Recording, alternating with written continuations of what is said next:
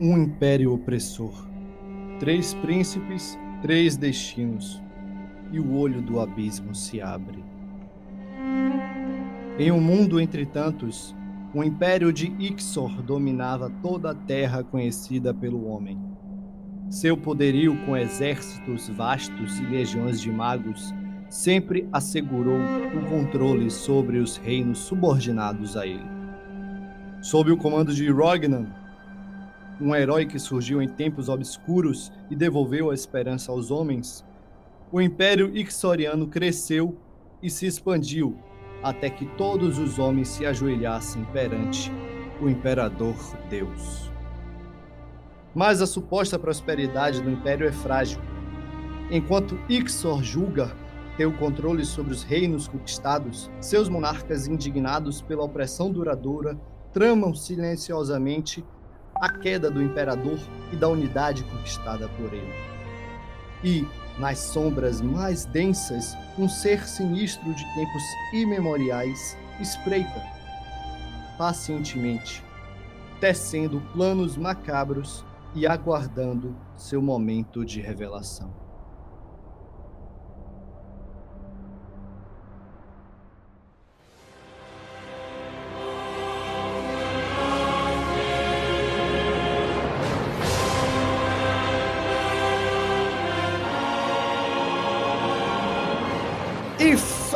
Galera do P2Cast!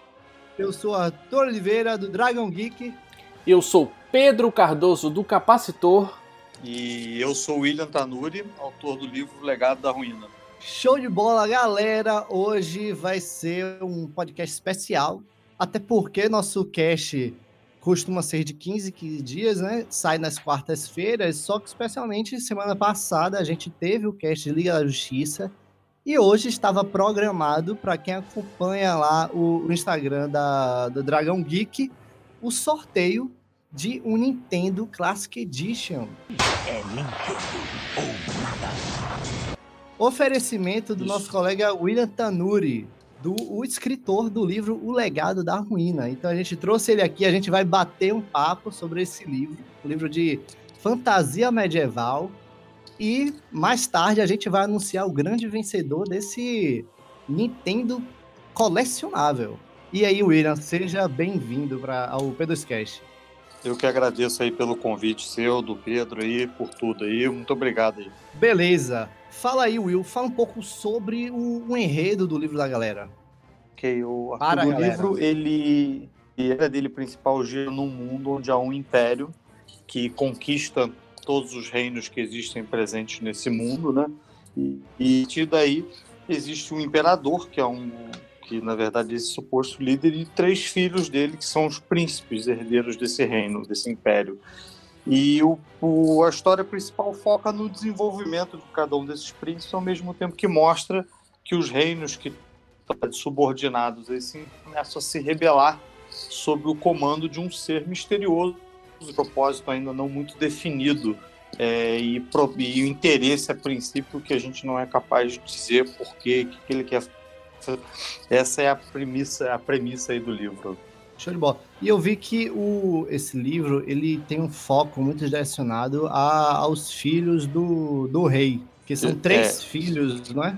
Isso os três filhos dele os três são os personagens principais né a gente começa desenvolvendo eles na infância e a, o período da idade adulta propriamente dita e ca, trabalhando cada uma das personalidades. São é, personagens de um, bastante diferentes um do outro, assim, na verdade. São os principais. E, e em que se ambienta mais ou menos o livro? É, tem magia? É, é, focado mais no drama político? Fala um pouco Sim. mais desses detalhes pra gente. É, eu tenho, Arthur, na verdade, quando eu quis criar essa, essa ideia minha, né? Eu quis sempre muito da ideia do Game of Thrones, né? Sempre gostei muito dessa parte da intriga, desse, dessa parte da própria intriga mesmo política, do, do, daquela temática toda que a gente já conhece, né? Ao mesmo tempo que eu sinto um pouco falta, principalmente no início do Game of Thrones, dessa parte dos elementos fantasiosos, que são um pouco rarefeitos no início e se desenvolvem mais no, do, ao decorrer da trama. O uhum. objetivo que eu tentei fazer é, criar com a história, uma história com o mesmo, com, com o mesmo peso, vamos dizer assim, adulto, ao mesmo tempo que eu acrescento esses elementos fantasiosos aí, como você bem falou, magia, é, criaturas fantásticas propriamente dito. É, a ideia minha era tentar fazer um, é, não ter o, a parte infantil do Harry Potter, entendeu? Mas ter um pouquinho mais de é, fantasia do que o Game of Thrones tem naquela parte inicial, claro. E aí foi a premissa que eu trabalhei para tentar criar a série, né? E o projeto que você tem é que esse, sejam quantos livros? Vão ser três livros? Não, na verdade a série minha do da Ruína ela é composta por sete volumes, né? O primeiro desse aí da série do Lobo Gelo é o, é o primeiro deles, mas a ideia são sete. Show. E já está em desenvolvimento os outros livros? Como é que tá aí o passo? É, eu estou, na verdade, agora no processo de criação, terminando, finalizando o segundo volume, né? Ainda existe a parte toda de edição, é, revisão ortográfica, aquela coisa toda que a gente já conhece. Já me preparando já com a ideia que eu tenho em mente para começar o terceiro livro da série. Show. William, uma coisa que eu fiquei curioso, que você mencionou Game of Thrones, que eu, eu também sou um fã absoluto. Eu queria uhum. saber, na verdade, outras obras que você também tem influência além de Game of Thrones. O que que assim, o que que você trouxe que contribuiu para a construção do seu livro? É, o Pedro, eu sempre gostei muito dessa parte de fantástica, né, de literatura uhum. fantástica. O Game of Thrones, claro, a gente não pode falar em fantástica hoje sem mencionar o, o George Martin, que é o, o maior nome da tarde aí no gênero.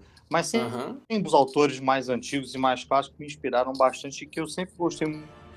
Tolkien é o principal deles. Eu sempre gostei muito da obra, não só não só os Seus Anéis, mas aí vamos falar, poxa, o Silmarillion, o próprio Inacabados e todo, todo produto midiático que teve relacionado ao Senhor dos Anéis, até os próprios jogos aí chamaram sempre muita atenção. Eu sempre gostei muito do universo fantástico que o Tolkien criou. Um outro autor que eu particularmente gosto muito, eu acho que ele me inspirou bastante, e pouco nele ainda, né? O Robert Jordan, da série da Roda do Tempo, que é uma, sim, uma série, é uma série extensa até, é difícil, não é uma leitura muito fácil de ler, mas ele tem uma, ele tem uma substância inserida dentro da, da mitologia própria dele, ele tem uma, uma, uma, trama muito robusta, né? um mundo, um universo muito extenso para ser explorado, tanto que a, a, série do Jordan, na verdade, é considerada acho que a maior obra de literatura fantástica da história, são 14 volumes, né? Exato. Então, assim, é, esses são alguns exemplos.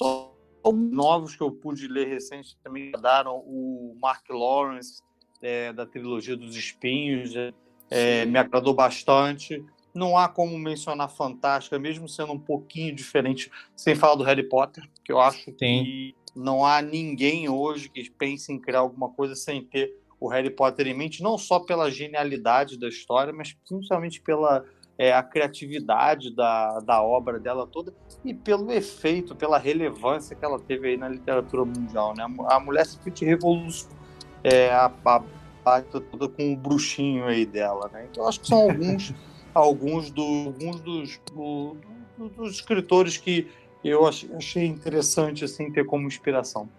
E acho que uma coisa legal que você mencionou no Harry Potter, que para mim é uma das coisas que eu mais elogio na saga, não é nem só a forma como o personagem cresce com o público, que como o livro também formou uma geração de leitores, mas a forma como a história se fecha. Ela fechou de uma maneira que você nota muito assim o círculo fechado, que eu, acho uma maneira muito foda de como eu, eles deram um segmento assim. Ela tinha um plano de, de queria chegar, né? E isso fica totalmente evidente ao longo da narrativa.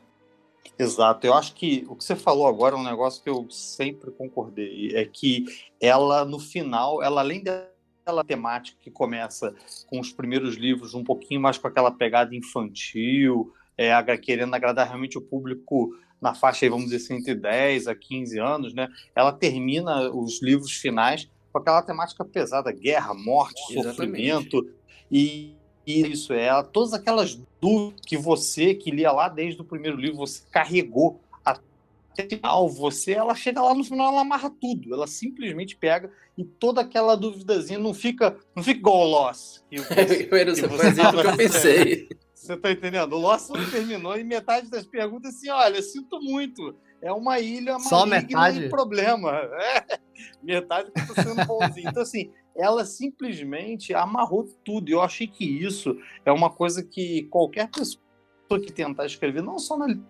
fantástico. Eu acho que o cara tem que ter em mente esse tipo de construção literária que ela fez, exatamente porque ela conseguiu deixar o leitor curioso, mas no final ela chegou e falou assim: olha só, a explicação é essa, essa, essa, e é algo bem plausível para o universo claro, fantástico que ela criou, né? Exatamente. Eu acho que tem a questão do. Eles têm os tipos de escrita, né? Tem o escritor que se chama de escritor arquiteto e o escritor jardineiro. O arquiteto é o que ele constrói todo o esboço da história dele, ele já tem algo muito bem planejado. E o jardineiro é aquele que vai seguindo o fluxo. Exato. Vai podando o... a história. Mas eu acho mais perigoso, né? Porque muitas vezes pode acabar como o próprio Lost. Que eles tinham uma ideia muito Ex boa, mas eles não faziam ideia de onde estavam indo. É, eu concordo também. Eu acho que o principal problema ali é que eles começaram criando uma série de mistérios que realmente prenderam todos aqueles fãs da gente que estavam na época assistindo, mas ele não soube terminar aquilo. Ele não teve tempo, acho que ele não teve o orçamento, ou temporada, ou os dois suficiente concluir aquilo de uma maneira e deixou todo mundo apreensivo, todo mundo Exato. é até um pouco decepcionado com o negócio. Eu acho que uma eu acho que a coisa mais interessante que você tem que ter na hora de você criar o teu suspense, a tua história, porque tá todo mundo querendo ver o mistério. É, tudo bem, você quer ver o teu universo fantasma, mas você tem que ter aquele suspense, você tem que ter aquela revelação bombástica. Eu acho que a melhor maneira de você ter isso é você ter o teu final escrito na cabeça.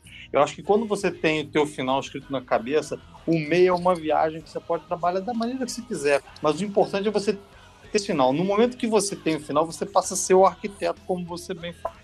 Antes disso, cara, você tá só podando ali, você tá só jardinando. Entendeu? Eu concordo. É verdade. Eu concordo contigo. Mas voltando pro legado da ruína, o que eu queria perguntar era isso. Você já tem a saga completa, assim, um esboço planejado, tudo? Ou você é mais o, o jardineiro?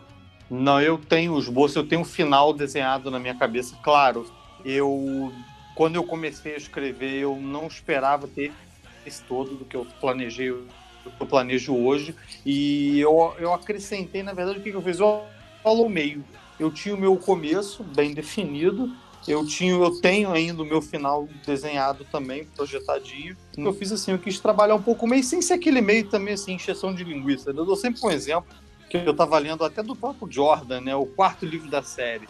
O cara simplesmente é um livro que não precisava ter existido. O livro é imenso. Ele conta uma série de microtramas que são completamente relevantes para o desenvolvimento daquilo. Ah, o cara, bem, beleza, ele tem uma puta narrativa, ele, ele é bem o desenvolvimento do personagem, mas é um livro que simplesmente assim, ele podia não ter existido porque ele não acrescentou em nada do desenvolvimento, na luta. Ele grande ser maligno e tudo mais. Então eu acho que você tem que tentar assim trabalhar esse meio, mesmo você tendo esse final definido na tua cabeça, eu acho que o meio ele tem que ser trabalhado com alguma relevância para chegar no final. Se você faz um meio simplesmente tipo encheção de linguiça, é, as pessoas vão sacar isso. E Exato, naturalmente. Faz sentido. E, exato, e naturalmente, e naturalmente você vai desagradar, mesmo em menor escala, você vai acabar fazendo isso, né? É, até porque o meio é um, é um período perigoso assim de qualquer saga, até porque ele representa uma passagem. E se você não mostrar que, que houve uma relevância daquilo, eu até tomo como exemplo o Império Contra-Ataca, que para mim é o melhor Exatamente. filme da trilogia Star Wars, e ele é um filme perfeito de passagem, porque você sabe que nada vai ser igual no terceiro como foi no primeiro. Então ele, ele é uma virada no jogo assim perfeita. Não adianta você ter um, um, começo muito interessante, com uma proposta muito legal, se você chegar no meio do livro e você não consegue manter o interesse do, do espectador, do leitor, né? Exato. Exatamente. Pode também. Eu acho que o problema maior é o seguinte: você está falando do Império aí, é que você está pegando uma saga icônica que é do Star Wars, né? E você está fazendo um formato trilogia. Por isso que o pessoal se adequou tão bem com o formato trilogia. Isso funciona para qualquer produto comercialmente é, interessante aí para você ver. Porque quando você tem um, um, um simplesmente livro, filme, episódio, você consegue trabalhar ele sem ser relevante. O caso do Império, que é dito por muitos dos fãs antigos aí como realmente o melhor melhor de todos os tempos da série do Star Wars, né?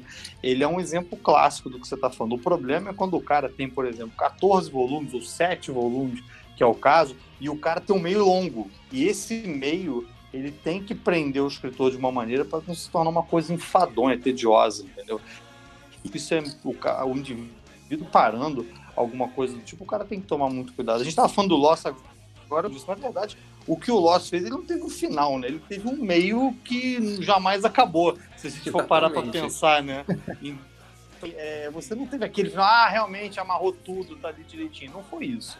O cara simplesmente fez assim, ó, vamos contar e agora é o seguinte, acabamos. Tchau, um abraço, entendeu? Foi o que aconteceu com os caras, simplesmente foi isso. Agora, falando um pouco é, de suas referências que você teve para escrever o livro, é interessante que, assim, se você vai numa livraria você tá afim de pegar um livro novo e você, pô, você vai ler a aba do livro, você, no máximo, vai ler uma, des uma descrição breve do autor, mas você fica meio solto. Você só tem o que a aba do livro ali vai estar tá te explicando do enredo do livro.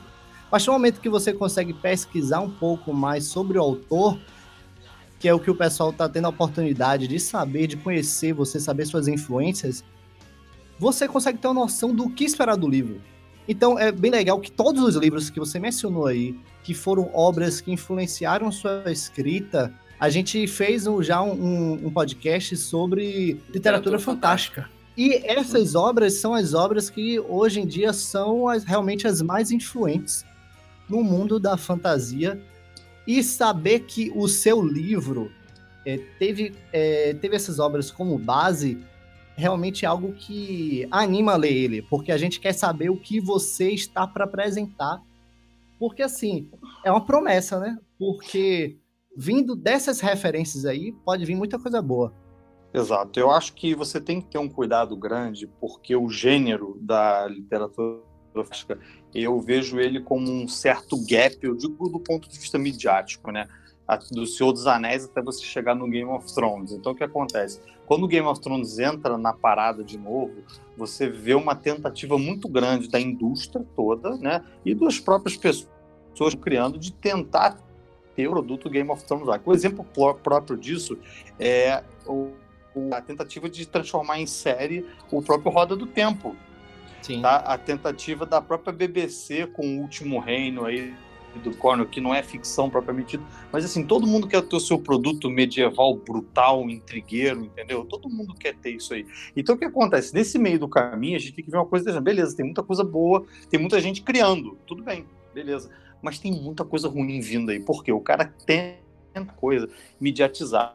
Um jeito que eu, que não entendo absolutamente nada de romance, tipo John Green, vou tentar escrever um romance, você vê muito cara você vê muita gente que o cara não tem a mínima noção, porque ele nunca leu nada do tipo, tem que criar uma fantasia, capa espada, entendeu? E ele cria uma Exato. parada absolutamente clichê, entendeu? E aí o que acontece? Quando você chega na tua livraria, igual você tá falando, você vê a referência do cara, o cara não, simplesmente não menciona isso. O cara nunca leu sobre isso. E no momento que você pega e lê, sei lá, as 30 primeiras páginas do livro, você vê que ele nunca pegou fantástica para ler na vida, ele não tem a mínima noção. Você vê pelo vocabulário dele, de, no, ter, é, de não conhecer, é, por exemplo, termo de idade média, termo de inscrição de armadura, de castelo, sim, sim. de organização, que é a base de praticamente todos esses livros aí de literatura fantástica. Então, o que acontece? O cara não tem know-how para escrever, ele escreve por quê?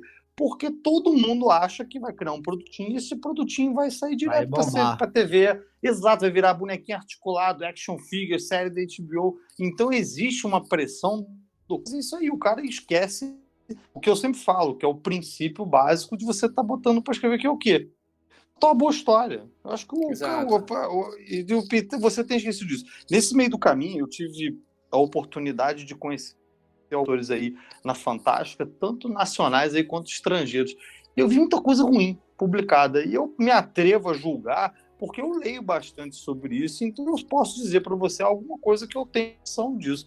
Então eu vi muita coisa nesse caminho que, assim, tipo, você vê que o cara não tem ruim, por quê? Porque o cara tem noção do que ele está escrevendo, ele não tem know-how, ele não tem bagagem, tipo, de, de literária suficiente para poder desenvolver aquilo que ele está botando no papel, no note, né, no caso. Então, assim, é, e com isso você vê é, qual o problema maior disso, penso eu eu acho que o problema maior é que você tem uma, uma série de autores novos no mercado e que o mercado editorial, na hora que pegar você como autor novo, ele já talvez te olhe meio receoso. Ele vai assim, pô, vai ser mais um cara escrevendo uma bozeira aqui. E aí, nessa brinca, você acaba fechando a porta para um potencial talento. Sim. Exato. E ainda mais no Brasil em crise. Ainda mais no país hoje nosso com uma crise ferrada. Por quê? Porque a editora não vai querer investir num estreante duvidoso. Então, o George Martin republicar pela sexagésima vez o Tormento das Espadas, você tá entendendo? É muito mais é muito mais lucrativo para eles fazer isso do que ficarem apostando em carne nova. Exato, é porque no fim das contas, para a editora, o livro é um negócio, né? É um investimento que espera um retorno. Só que para o, o autor, eu, eu acho que é um problema que essa tendência traz é que alguns acabam enxergando puramente como produto não só como uma obra. Exatamente. E algo que eu gosto muito, em especial a literatura fantástica, é o arco dos personagens, é a parte mais intimista, e eu acho que é isso que me fascina tanto em Game of Thrones. É a forma como você explora cada personagem. O personagem mal, ele não é bem mal, porque é tudo explorado de maneira muito orgânica, muito profunda e intimista. E eu acho que é algo que falta nesses escritores mais genéricos, que simplesmente querem fazer algo para surfar em uma onda. É, eu concordo contigo também. Eu acho que principais problemas é desenvolvimento de personalidade, que é uma coisa que a gente vê que é característica, né? E você fala bem isso, que o Game of Thrones, na verdade, é todo Grey Jedi, né? Então, assim, é. todo mundo trabalha naquele tom de cinza, assim, ninguém é light nem é dark side. Então, assim, os caras sempre, assim, o exemplo que eu dou sempre clássico no Game of Thrones é o Jaime Lannister, né? Com certeza. Que, porra, a, mud a mudança de status quo dele, aí comportamento ao longo da série é um negócio bruto, né? Marcante, assim, pra mim imaginou que ia acontecer isso com ele. Então, eu acho que isso é um tipo de detalhe que o Martin ele trabalha com maestria né, nesse desenvolvimento. Mas eu também acho que uma coisa fundamental nesse esquema de literatura fantástica é você trabalhar uma coisa chamada, que eu falo de escopo da história. Eu acho que é, desse período que eu li, como eu estava falando aí com vocês, eu vi autores escrevendo sobre o universo fantástico. O cara está o trabalho de criar o universo fantástico dele, independente, não vou questionar o mérito, mas o cara não tem um, não tem um vilãozão, do tipo o Night King, que o cara simplesmente quer. Porra, de entendeu? Então, assim, ele faz uma história local, intimista. Eu acho que você pode ter uma subtrama, um subplot intimista, como o Pedro tá. Exato. Mas o teu foco principal, ele tem que estar tá naquele vilãozão, entendeu? Que quer destruir tudo. Eu dou sempre o exemplo dos RPGs de PC aí que a gente adora jogar, dos nossos Classic RPG. Você vai querer jogar o teu Forgotten Realms com aquele vilãozinho que quer dominar a cidadezinha? Você não vai querer isso. Você quer, quer destruir a, a dimensão inteira ponto, acabou, Mas a questão é justamente essa. Eu acho que o, o escopo ele pode ter camadas. O, o, próprio Senhor dos Anéis também, que é uma grande influência, eu acho que ao mesmo tempo que tem toda a jornada do Anel, se você analisar de maneira hermética a jornada de Frodo e Sam, você vê a, a, a, a parte intimista ali, né? Todo o desenvolvimento, que eles estão saindo da cidade pacata e, e é, na verdade, o conflito que eles estão passando é muito maior do que o que eles estão vivendo ali. E acima de tudo, tudo aquilo que eles vivem tem um efeito muito grande dentro dos personagens. Você consegue ver esse efeito intimista da parte grande também, né? Eu Faz subtramas, né? Exato. Até, até porque se você for pensar, um terço da trilogia é o Frodo e o Sam discutindo, argumentando, debatendo com o Gollum. Exato. Se for parar pra pensar. Sim. Um terço da trilogia falar, ah, tem as batalhas, é Minas Tirith, é é o, o, o, Abismo de Helm. Não, não. Um terço do livro é eles discutindo com o Gollum, com aquela criaturazinha maligna obcecada pelo anel.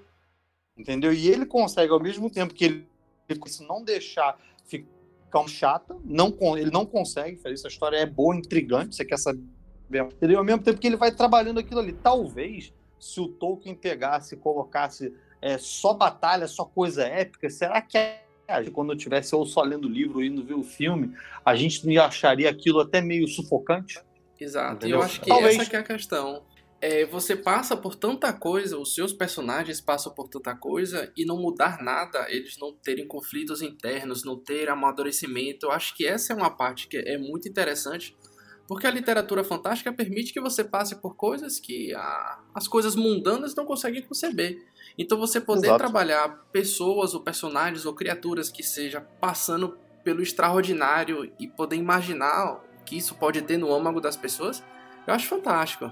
Eu concordo também. Eu acho que ficção ela não é só simplesmente criar orc, gramequim, snarks, né? Eu Exato. acho que você pode criar situações hipotéticas que podem ser aí, é, pró realidade e simplesmente você pode trabalhar mudanças de comportamento no personagem, ou seja, você, de certa forma, uma experimentação ali, o teu ratinho de laboratório, entendeu? Você coloca ele na situação e você expõe. Basta saber o quanto que você quer levar, qual o estresse que você quer levar essa tua cobaia. E eu acho que quanto mais você trabalha isso, as pessoas falam, pô, o cara demora anos para escrever o livro lá da série do Game of Thrones.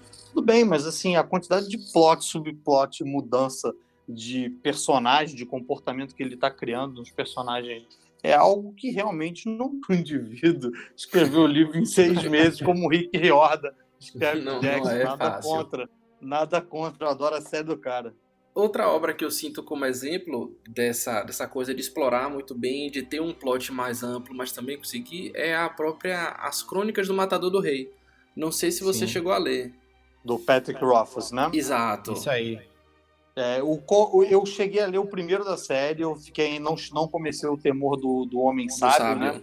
E assim, eu gostei do desenvolvimento realmente do Kivot, aquela, aquela infância traumática dele, né? E o desenvolvimento dele como feiticeiro, a questão do, da universidade. Aquilo realmente é, é muito interessante, né? O que deixa a gente apreensivo é, mesmo, é o mesmo problema é, do, do Martin, né? O, ele, é, ele demora demais para escrever os é, livros. Né? Ah, ele Pelo agora menos é uma trilogia, né? Exato. Vai, vai fechar. É, ele, ele agora, assim, é, o, o, Patrick Rothfuss, pelo que eu entendi, ele como roteirista em RPG, ele faz uma porta de coisas sem ser, sem ser escrever, né? Mas ele... É, é, a obra dele é muito boa. Eu acho, assim, a diferença isso me deixa um pouquinho assim, não é a minha, a minha predileta. Ele tem essa trama boa, ele tem essa coisa da magia muito bem atrapalhada, mas eu sinto um pouquinho falta, talvez seja pela minha herança de Forgotten Realms aí, que eu sempre gostei muito. Eu sinto falta de mais criaturas fantásticas, assim, é, permeando aquele universo dele. Assim, eu sinto falta, não é o Orc, provavelmente, eu sinto falta Orc-like no universo dele. É só não entendeu? Então, assim, eu, eu gostaria de que ele, ele trabalhe mais isso, assim, não sei. Isso é, é algo é que, eu acho que ele, falta. O elemento fantástico dele é muito mais focado na magia do que Sim, tudo. com certeza. Tem o, o Chandriano, né, que, é o, que, é o, final boss, mas é você o... nem compreende ele a, até então. Então, até pra, em caso de ser uma criatura, você não sabe ao certo. Porque, na verdade, o, o, fantástico de, da literatura fantástica, né, desse gênero, é que é, é, trata-se do gênero que mais pode te oferecer o novo. Pode te transportar para o mundo novo, te apresentar coisas novas. Então, como você está voltando um pouco, como você estava falando lá, de é, Senhor dos Anéis, se tivesse muita ação, não seria tão agradável de ler e de assistir. É a mesma comparação de que se você só botar ação e guerra em Senhor dos Anéis, não iria se diferenciar em nada de um Velozes e Furiosos, por exemplo. Então, Talvez assim, seria seria um com espadas assim. Pois é, um Velozes, Velozes Furiosos com orcs e espadas. Então é aquela coisa Exato. que vai entreter, vai ter explosão, vai ter flecha, vai ter um monte de coisa, só que vai ser só aquilo. E isso não ia, não, não ia ser o, o Seu dos Anéis que a gente conhece. É você falando, a gente tem subtexto, tem, tem a trama, tem o arco dos personagens. Então, interessante, mais do que ver a guerra em si, é você ver o desenvolvimento dos personagens. Como você citou aí, Senhor dos Anéis, citou o Jaime Lannister de Game of Thrones. Isso que é interessante na, na, na literatura fantástica para que ela seja rica, entendeu? Apresentar coisas Concordo. novas e apresentar uma trama que, que puxe você para aquele universo. Sem dúvida. Eu acho que a guerra, no fim das contas, ela é a consequência daquela trama toda que você estava lendo e você está ansioso para ver a guerra. Agora, Exato. se você só oferece guerra para o leitor, como é que você vai chegar no final de oferecer de novo mais uma batalha assim, e o leitor vai falar, bem, mas qual foi o motivo, qual foi a razão, como é que se organizou isso de uma maneira para chegar ali? Acho que você acaba, você acaba massificando a coisa de uma maneira tão intensa que o cara vai achar entediante. Isso é uma acho assim. Eu já li livros onde você tem ação frenética desse jeito e por incrível que pareça o livro parece chato. Porque o cara não tem história. A gente não quer ver um filme, é um formato diferente ali. O filme, a ação frenética, como você falou aí do Veloz, Arthur, ele encaixa bem. A gente consegue fazer.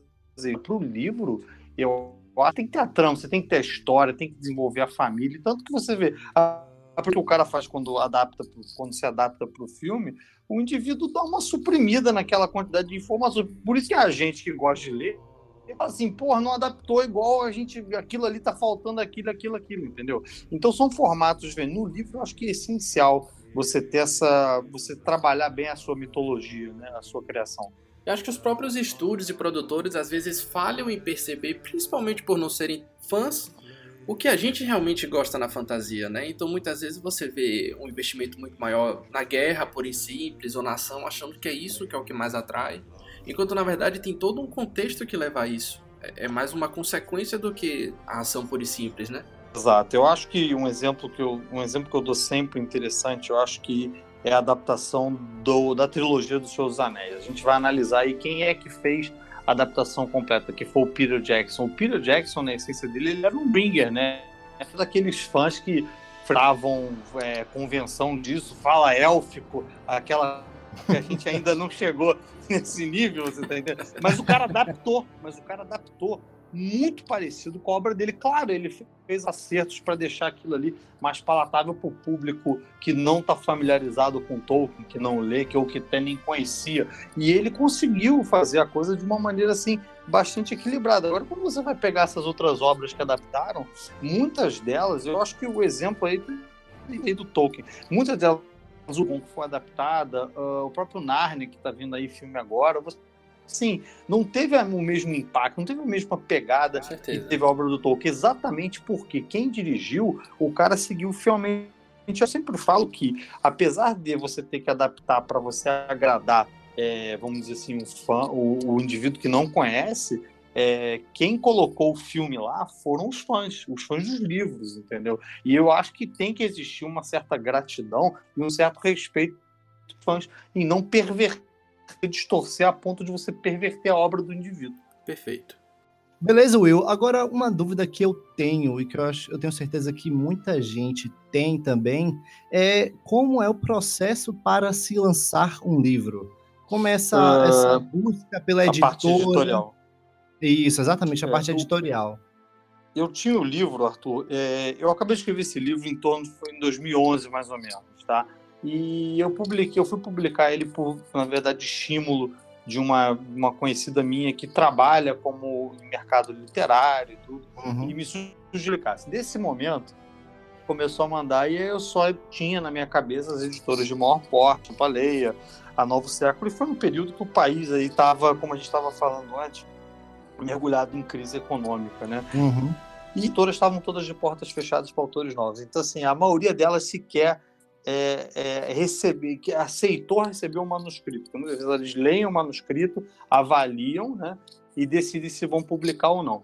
E desse período para cá a gente tentou publicar até que eu cheguei na Pateado, né? Que é uma editora que ela é uma editora de pequeno porte, é uma editora, na verdade, de médio a grande porte fora eles são muito fortes em Portugal e eles estão tentando trazer a base de operações dele para o Brasil. E eles foram Sim. bastante receptivos. Assim, isso você está invertendo um pouco agora, eu diria para você de um ano para cá, que as editoras estão voltando a abrir a porta. As editoras grandes ainda não. As editoras grandes ainda estão apostando é nos medalhões grandes, nos medalhões aí no, no, no vamos dizer assim, no, nos cavalos premiados deles, que são os garantidos deles. Mas as editoras menores de médio porte estão bastante de portas abertas. O problema principal que eu tenho eu não tinha experiência nenhuma nisso e eu fui vivenciar isso de lá para cá. É, não só é, a opção do livro não foi problema nenhum, mas principalmente a questão de distribuição. Então, por exemplo, a editora maior porte, como a gente está falando, ela bota o teu livro nas livrarias grandes, na rede grande, ou seja, o pessoa vai ao shopping, está na livraria, abre, está lá o teu livro na vitrine lá. As editoras de menor porte têm essa capacidade articulada de conseguir distribuir bem o livro dessa maneira, ou seja, você consegue muito bem o livro online, né? E hoje isso não é tão ruim porque as pessoas estão comprando muito online, né? Uhum. Mas você tem uma dificuldade aí de conseguir colocar os livros nessas livrarias de porte maior, como a Saraiva, a Fenac e tudo. Então, assim, é, eu acho que você, na hora que você tem o teu produto também, você tem que ver muito o perfil desse tipo de editora é, para ver se você realmente vai ter interesse de botar, postar suas fichas nele livro, por exemplo, pode às vezes ter uma puta história, ser bom, e você simplesmente consegue ter o teu livro distribuído. E as pessoas não vão conhecer ele. Então, assim, é uma coisa que você não tem ideia. Você acha que a editora simplesmente vai publicar, a editora vai publicar e o teu livro vai estar rodando o Brasil afora com uma facilidade. Não é assim que funciona, entendeu? É, a gente percebe, eu tenho visto com colegas que estão escrevendo, até em editoras menores, é, eu vejo essas dificuldades. Então, assim, é uma coisa que tem chamado agora.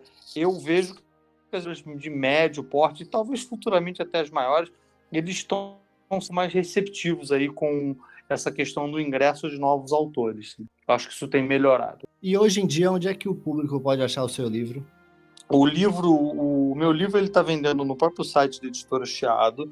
A gente aqui na minha cidade, Petrópolis, ele está sendo distribuído pela Livraria Nobel, que é a, a maior aqui da região, e ele está sendo vendido nas grandes redes online, principalmente. Saraiva, Livraria da Cultura, a Martins Fontes, Paulista, Easy Books, e a gente está tentando negociar agora com a FENAC, que ainda não tem nada muito definido, né?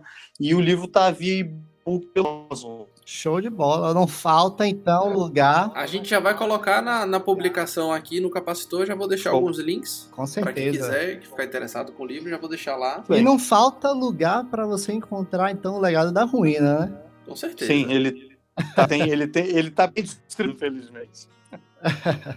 Show de bola. Então eu acho que agora a gente já falou do livro. A galera aí que está participando do sorteio deve estar tá arrancando os cabelos fora. Vamos para o, o, os sorteados, né? Eu fiquei muito chateado que eu não pude participar. Só pra claro que você aqui. pode participar. Seu nome estava lá, você só não deu sorte, cara. Não, eu não participei não. Você disse que eu não podia. Você mentiu no podcast eu, dizendo que para eu fazer eu depois. Também, eu também não posso participar. Se eu for sorteado, vão vir aqui na minha casa da pedrejarem aqui. Eu já achando que é maré, né? Mas tudo bem. Beleza. Então, o grande vencedor do Nintendo Classic Edition é o. Bota aí o. O Fatos Tambores, Pedro. é o, o Eriston Risperi Filho, do Instagram, arroba o Eriston Risperi. Instagram privado, a gente não sabe ainda de qual cidade ele é, mas aparentemente um estudante de engenharia mecânica do quarto semestre. Olha aí. Um potencial nerd, então. com, um, com certeza nerd, para seguir aí com o certeza. capacitor, Dragão Geek. Dragão Geek. E para querer participar desse sorteio tem que ser nerd.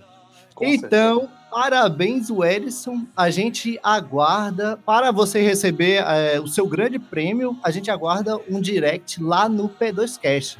Então vai no Instagram, arroba P2Cast, e manda uma mensagem pra gente que a gente vai passar todas as informações que você precisa para retirar o seu prêmio. Mas. E aí, Pedro, você acha que acabou? Não sei, tá bom demais, né? Tem mais? Ou não, ou não tem, tem mais? mais? Tem mais. Ah, tem? Tava conversando com, com o Will aqui antes da gente começar a gravar e ele já sugeriu da gente fazer um segundo sorteio. Olha. Já vamos tirar, já tirei aqui um segundo nome. Bote meu nome aí. Essa pessoa, ela vai receber o livro O Legado da Ruína, então vai oh. ter a chance de fazer essa excelente leitura em casa. E dessa vez foi a grande vencedora. Olha só, Tambor, tambor? A vencedora foi Ana Heloise Rezende Correia, do arroba Ana Correia, mais um Instagram privado. Essa galera tá muito preocupada com.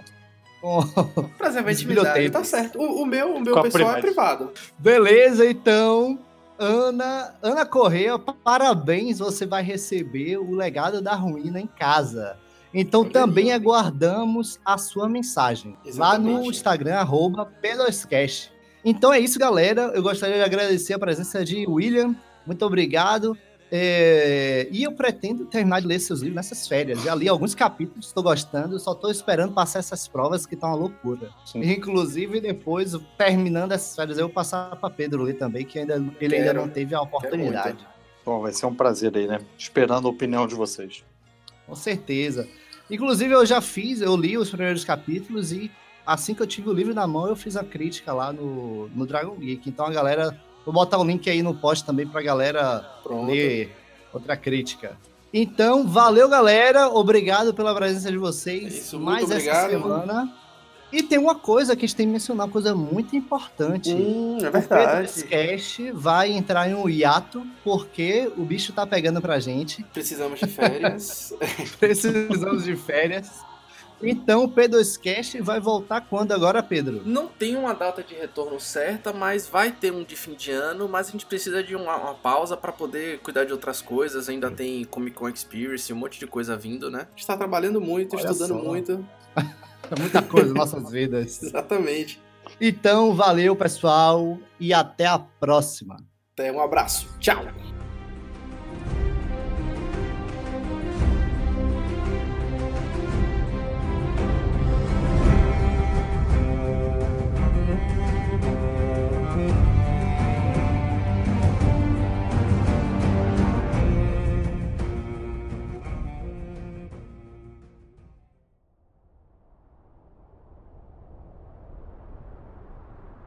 Deuses, o que foi que eu fiz? Arqueidas chorava ajoelhado no chão de madeira. Suas mãos banhadas em sangue da batalha ferrinha que transcorrera na tábua pintavam seu rosto de vermelho. Ao seu redor, ele percebia a aura de destruição que a luta causara. O cheiro de madeira queimada, misturado a todos os ingredientes de feitiços que ali foram destruídos, era intenso, se juntado com a imensa quantidade de sangue derramado naquele lugar. À sua frente, seu inimigo jazia pendurado na parede. Arquedas chorava ajoelhado no chão de madeira. Suas mãos, banhadas em sangue da batalha ferrenha, que transcorrera na tábua pintavam seu rosto de vermelho. Ao seu redor, ele percebia a aura de destruição que a luta causara.